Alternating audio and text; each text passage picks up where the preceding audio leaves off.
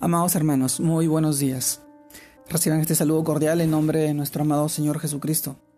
Y permítanme compartirles la reflexión de hoy día, que se titula Sufrir por ser verdaderos cristianos.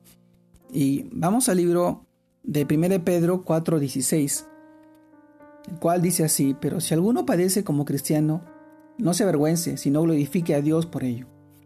1 Pedro capítulo 4 verso 16. También el libro de Romanos nos dice, pues tengo por cierto que las aflicciones del tiempo presente no son comparables con la gloria venidera que en nosotros ha de manifestarse. Romanos capítulo 8, verso 18. Amado hermano, el título de hoy día, Sufrir por ser verdaderos cristianos. La primera vez que llamaron cristianos a los discípulos de Cristo fue en Antioquía. Esto lo encontramos en el libro de Hechos, capítulo 11, verso 26. Y según la palabra de Dios, en estos primeros años después de la resurrección de nuestro Señor Jesucristo, la iglesia fue perseguida. Era considerada una secta y se hablaba en contra de ella en todas partes. Así también nos lo revela el libro de Hechos, capítulo 28, verso 22. Nuestro amado Señor Jesús había anticipado, así como Él fue perseguido, los creyentes también lo serían. Juan capítulo 15, verso 20. Pero en contraste también así lo escucharon a Él. También a nosotros nos escucharán. Juan capítulo 5, verso 20.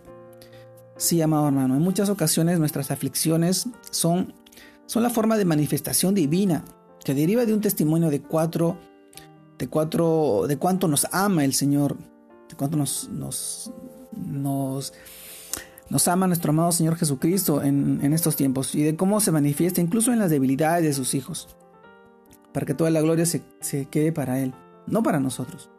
Así que no tenemos motivo para sentir vergüenza si padecemos por causa de Cristo, sino que glorifiquemos a Dios por ser tenidos como dignos de sufrir afrenta por su nombre. Hechos capítulo 5 verso 41.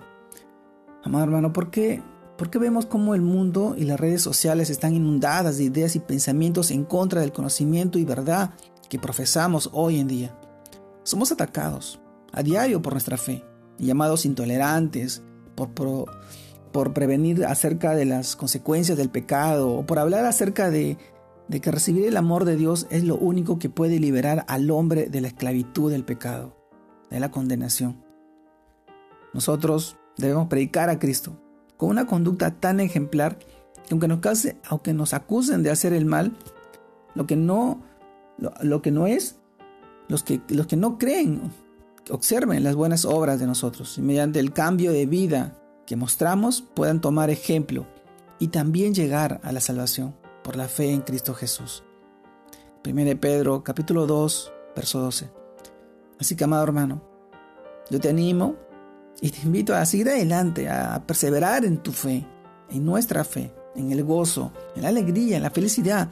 Aceptemos que si hemos de sufrir, que sea por ser verdaderos cristianos, seguidores de Cristo, sufrir por ser verdaderos cristianos.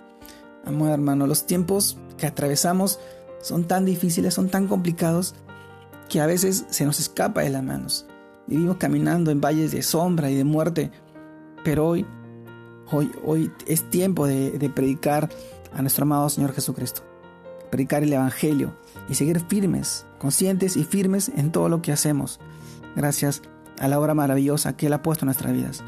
Amado hermano, te mando un fuerte abrazo, Dios te guarde y te bendiga en familiar y que seas de mucha bendición para todos tus seres queridos. Saludos, saludos a todos. Dios los bendiga.